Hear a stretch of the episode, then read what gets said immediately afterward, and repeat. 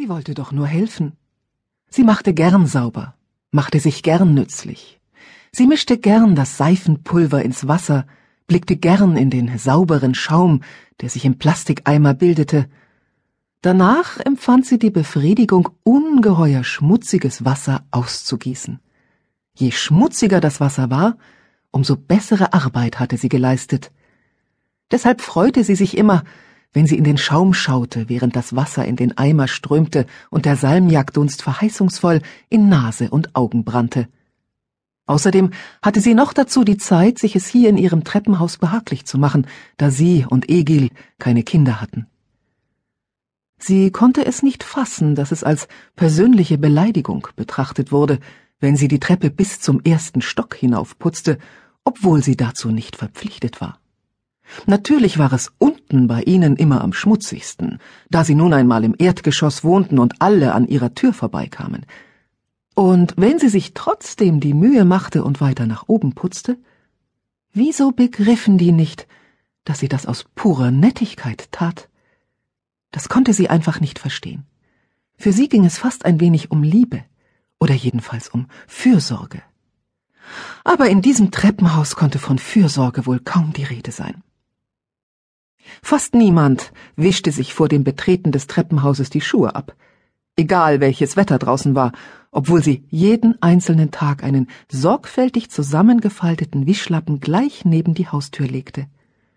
Die Kinder waren am schlimmsten.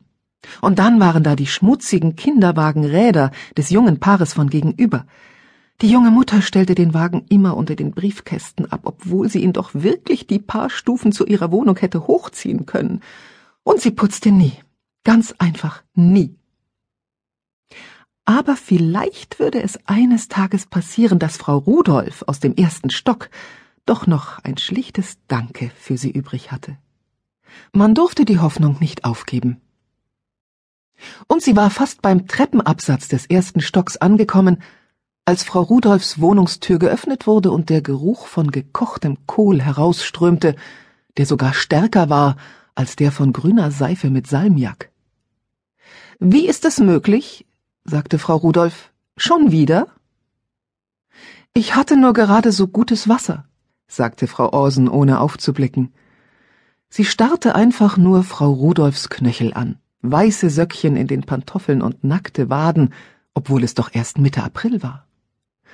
Sie spürte ihren Puls bis ganz unten in den Handgelenken, Sie konnte jetzt die oberste Stufe nicht putzen, denn Frau Rudolf hörte sich wie immer überhaupt nicht begeistert an.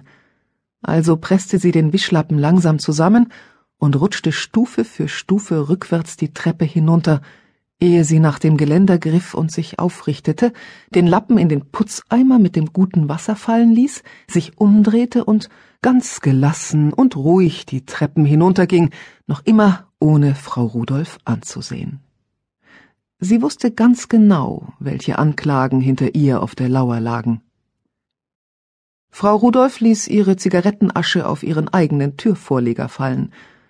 Dass Frau Orsen ihren Blick nicht erwiderte, verschaffte ihr die Möglichkeit, sich dieses Walross von Frau genauer anzusehen, das mehrere Männer im Block als eine Mischung aus Amazone und Sirene bezeichneten. Als ob sie hier nicht schon genug Sirenen hätten mit Peggy Anita Voss im dritten Stock. Frau Orsen hatte sich die Schürze um ein blau gemustertes Kleid gebunden, das nicht entworfen oder genäht worden war, um weiblichen Formen zu huldigen, das bei Frau Orsen aber genau das tat. Sie hatten nie ein Kind geboren, dachte Frau Rudolf. Vielleicht war das der Grund dafür, dass ihre Hüften weiter herausragten als ihr Bauch.